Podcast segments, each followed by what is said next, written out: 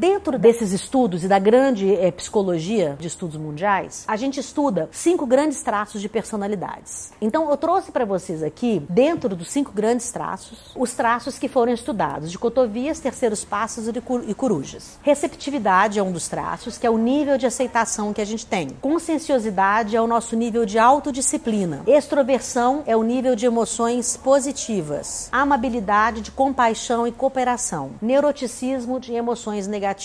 Olha que interessante. Nós nascemos mais propensos ou não para compaixão e cooperação. Eu sou uma dessas pessoas que nasci mais propensa. Eu trabalho com compaixão há mais de 25 anos, porque para mim é muito fácil. É algo que é muito natural para mim. Isso significa cinco grandes traços, que são os Big Fives que eles chamam, que a gente estuda os comportamentos, principalmente, você vai perceber isso dentro do mundo corporativo. São os Big Fives que fazem as pessoas se comportarem assim ou não. Como são as cotovias? São as pessoas que acordam bem cedinho de uma forma geral, acorda de manhã já assim, pá, né? Nossa, luz, iluminada, fazendo um monte de coisa, não sei o quê. As cotovias são pessoas geralmente mais agradáveis, produtivas, introvertidos, são mais fechados, conscienciosos, amáveis, persistentes, emocionalmente mais estáveis, tomam iniciativa, reprimem impulsos indesejáveis, eles têm um pouco mais de controle emocional, planejam mais o futuro, têm um afeto mais positivo e são mais felizes que os outros de uma forma geral. As corujas. Corujas são gênios de uma forma geral, tá? São abertas, extrovertidas, criativos, têm uma memória superior, uma inteligência superior em testes de QI ou MQA, por exemplo, senso de humor muito apurado, são mais sombrias, são mais neuróticas, hedonistas, impulsivas, usam mais a sensualidade, vivem o momento, têm vícios ou propensões a vícios como nicotina, álcool, cafeína, maconha, êxtase e cocaína. Acontece de ter distúrbios alimentares também, diabetes, depressão e infidelidade.